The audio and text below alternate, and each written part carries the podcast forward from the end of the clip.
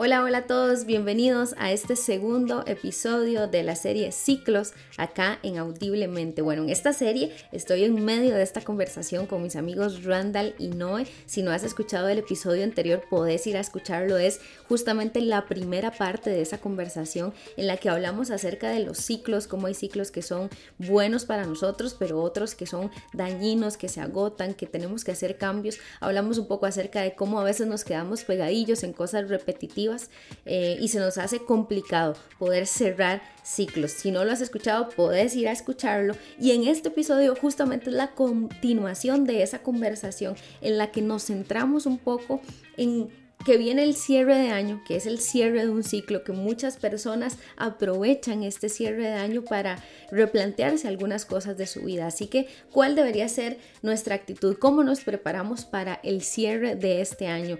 Eh, creo que fueron unos minutos eh, centrados en este tema bastante valiosos y los dejo aquí con esta segunda parte de la conversación con Randall y Noah. Pero bueno, ya que estamos hablando de cierres, estamos en noviembre, a un mes de cerrar este 2021. Este 2021 que les decía un día, creo en una reunión que estábamos, que yo a veces todavía siento que estoy en el 2020, ¿verdad? Como que la pandemia nos dejó ahí este, pegados con respecto al tiempo. Eh, y creo que siempre el cierre de un año, simbólicamente hablando, podría ser un buen momento para que alguien eh, tome la decisión de, decir, bueno, eh, quiero tomar esto y, cerrar algunas cosas en mi vida. Eh, siempre el cierre de un año, no sé ustedes, o en su entorno la gente, como que genera cierto sentimiento ahí, como cierta... hay gente que se pone nostálgica, ¿verdad? que le mueve como cosas. y creo que una clave podría ser tomar esa energía que se está moviendo a nivel emocional y potenciarla a mi favor. Pero bueno, ustedes también les pasa en su entorno que escuchan gente que se pone ahí de cabanga. sí, de hecho, yo le, le decía bueno, él, dice que él no, no, es como que le dé muy por este lado, pero yo considero que pues, por lo general cuando cerramos un año, como que nos ponemos en una, en una posición de hacer un recuento, ¿verdad? Creo que, creo que a la mayoría nos no sale, o no sé si solo a mí, ¿verdad? Como un recuento de, bueno, ¿qué viví este año? ¿Qué experimenté este año? Que definitivamente no me esperaba que, sucediera o que, su, que este, sucedió que de verdad lo estaba anhelando, lo, quise muchísimo. Eh, sé que, hay mucha gente también que, se va al, al, aspecto de, bueno, ¿a qué metas les puedo poner ya el check? Este, pero sí creo que ya eh, para estas temporadas como que todos nos ponemos en esa, en automático, en esa posición de, bueno, voy a hacer un recuento, ¿qué me dejó este año? ¿Qué viví? ¿Qué experimenté en este año? Y, y, y creo que eso, como hacer memoria, hacer lista de, de qué cosas fueron como significativas en el año. Sí, yo pienso que que todo se vuelve muy emocional, o sea, como que e, empieza a subir el tono en la parte emocional. Eh, eh, ¿Verdad? Este, no sé de, si, si, escucha gente de otros países. Aquí, aquí el primero de noviembre en Costa Rica ya empiezan a salir los árboles de Navidad y, ¿verdad? Ah, sí, ya, Navidad. No desde octubre. Ya, ya, ya entre el primero de noviembre y hasta siente el frito, ¿verdad? Que usted dice, uy, ya la tarde navideña, ¿verdad? Entonces noviembre es como muy decorativo, muy ambiental, pero usted entra el primero de diciembre y yo no sé, pero algo algo empieza a moverse dentro de uno, ¿verdad? Todo se vuelve muy emocional porque eh, es como sentarse a conversar eh, con las emociones que te recuerdan lo vivido y lo no vivido, o sea, lo alcanzado y lo no alcanzado. Y ahí, y ahí como decías, o lo uso a mi favor o, me, o me estropeo a mí mismo, me autosaboteo. Sí. Sí. Entonces, creo que sí. me quedé pegada. Sí, exacto. Entonces sí, todo se vuelve muy emocional en, en esta época. Y, justamente por eso, por eso en medio de esta conversación, porque estamos hablando de cerrar ciclos, de cerrar cosas que repito, temporadas de mi vida, es que siempre los cierres nos generan cosas. Siempre los cierres nos generan cosas, por más que sea un cierre bonito. Eh, hay un dicho que dice que a nadie le gustan las despedidas, ¿verdad? O sea, siempre esta, esta sensación de que tengo que dejar algo me va a generar eh, cierta cuestión emocional que hay que saber manejarla, hay que saber manejarla porque hay gente que, eh, que se nos va en este bajón del año y, y, y, que, que, eso puede generarle consecuencias eh, negativas en su, en su vida emocional, en su vida mental, hasta en sus proyectos. Hay gente, el otro día estaba hablando con una, con una persona que, que atiende igual que yo y me decía, ¿qué si es que porque ese es el otro extremo. Hay, todo el mundo se cura en esta época, me decía. Usted no sabe el montón de citas que me han dejado plantada, me decía.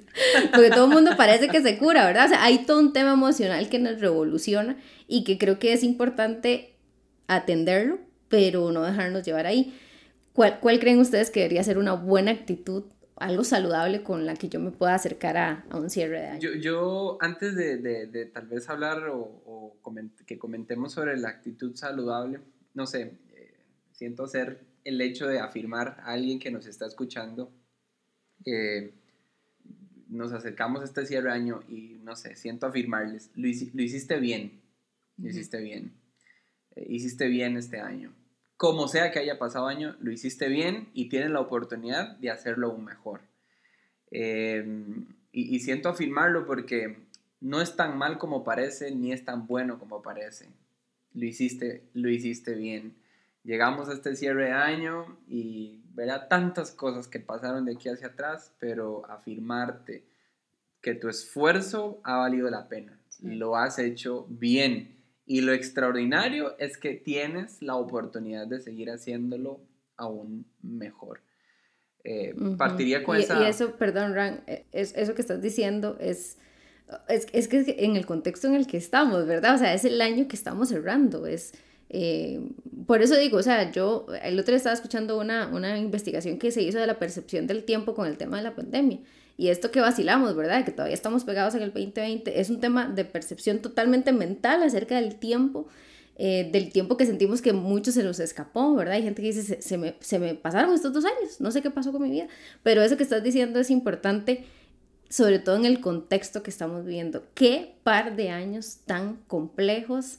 Eh, que nos han estirado, que nos han sacado de la zona de confort y creo que esa tiene que ser una variable que tengamos sobre la mesa para lo que vamos a, quizá conversar porque no es igual cerrar eh, cualquier otro año que este par de años, ¿verdad? Totalmente, y creo que eso le agrega muchísimo más valor a lo que estamos conversando, ¿verdad? Venir de dos años quizás que han sido atípicos y que hasta cierto punto nos, nos ha como retenido ahí y tomando lo que mencionaba Randall ahorita, de que todo este ambiente se vuelve eh, emocional y a veces nos, nos, nos, quedamos ahí en lo, que, en lo vivido y en lo no vivido.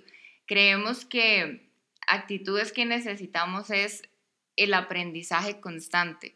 Lo, lo, vivido y lo no vivido, ¿qué aprendizaje me deja? De situaciones eh, que, que disfruté o situaciones que fueron difíciles, qué aprendizaje me dejan.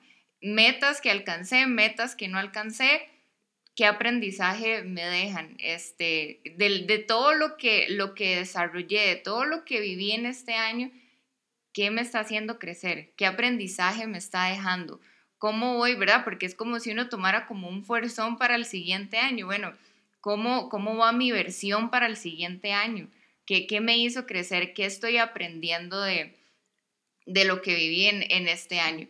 Y otro, otro principio que creemos que es fundamental es la gratitud en todo tiempo. Ser agradecidos eh, porque sabemos que a veces el panorama ha sido difícil, ¿verdad? Desde muchos aspectos, emocional, económico, laboral, de familia. En muchas áreas pudo haber sido un año difícil.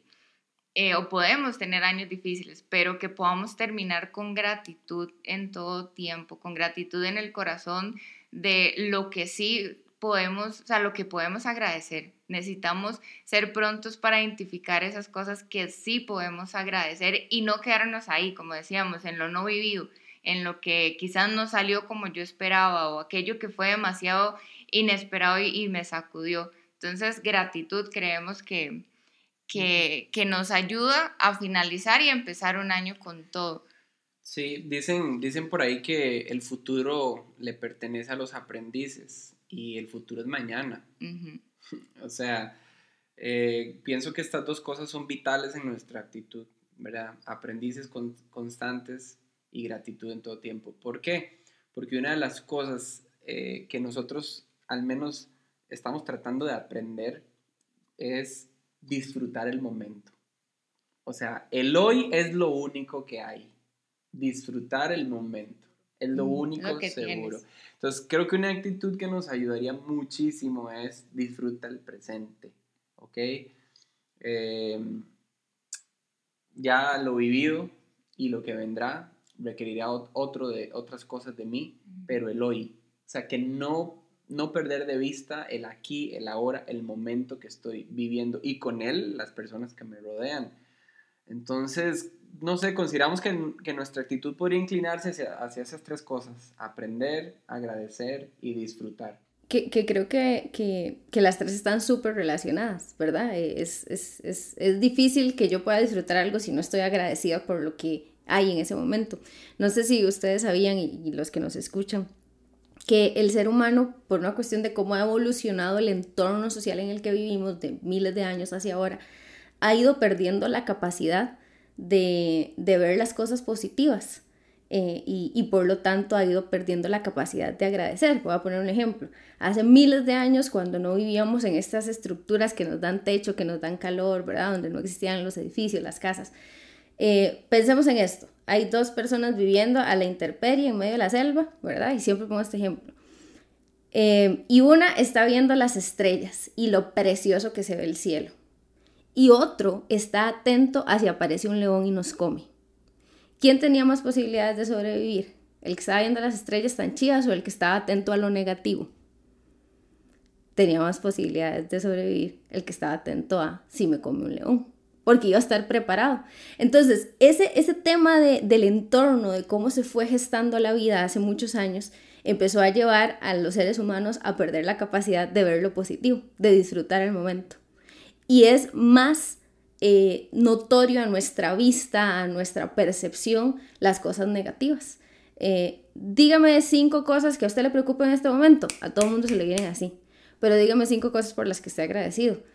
Ah, bueno, estoy agradecido. La gente se pone a pensar y le cuesta un poco más. claro, le, le, toma más tiempo. Entonces creo que eso es algo muy valioso.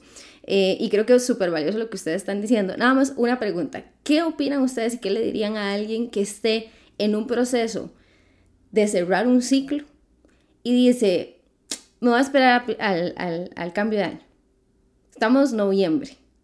Y sabe, sabe que ya, eso se tiene que acabar y dice, porque hay gente así, incluso también para lo positivo, ahorita vamos a hablar del inicio de año que tiene más que ver con metas a veces, ¿verdad? Y hay gente que dice, no, no, en enero empiezo la dieta, en enero eh, voy al gimnasio, en enero empiezo a ahorrar, en enero, y, y a veces es buena la pregunta, ¿y por qué no lo haces ya? pero aplica igual para el cierre de ciclos. ¿Qué piensan de esa gente que dice, ay, me espero, me espero el 31 de diciembre para tener la conversación, me espero el 31 de diciembre para darle fin a esto? Eh, no sé si, si serán como yo muy calculadores y por eso piensan así, verdad todo está tan calculado, pero, pero bueno, no sé, desde mi opinión, eh, pienso que lo, lo, que tal vez podría decirles es que hay hay tantas cosas buenas que te están esperando que no valen la pena que sigas extendiendo el ciclo. ¿Me entienden? Porque tal vez, ah, mañana el 31, ahora en enero. Bueno, creería que, que, que no está tan claro lo que te está esperando.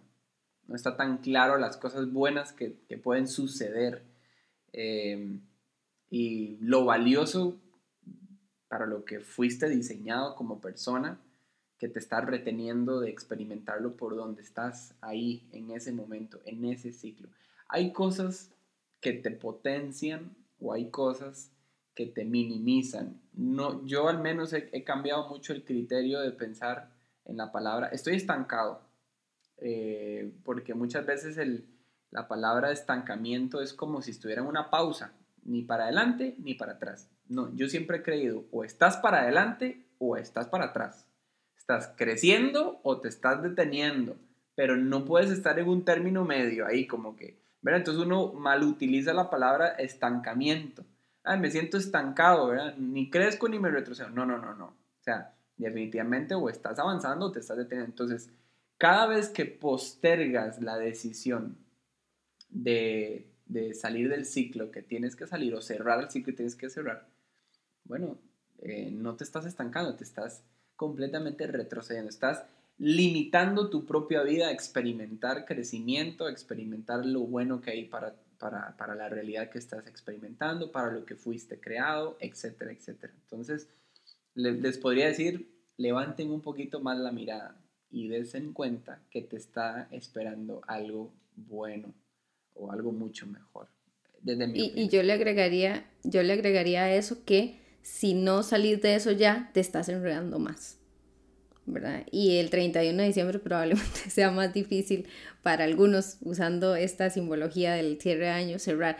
Y también quiero decir que, eh, que no se confíen a la gente que nos escucha, no se confíen que porque el año cambia, eh, todo cambia. Eh, no porque el año se cierra, entonces lo negativo se va a cerrar. Eso va a depender de mí. Por eso, si hoy, en el momento en que estás escuchando esto, tiene que ser ese momento, este es, no, no te esperes tres, cuatro semanas más, porque probablemente vayas a estar en tres, cuatro semanas más, un poco más enredado de lo que estás ahora. Em, ahora, ok, se acaba un año, pero empieza otro, ¿verdad? Se acaba un año, pero empieza otro.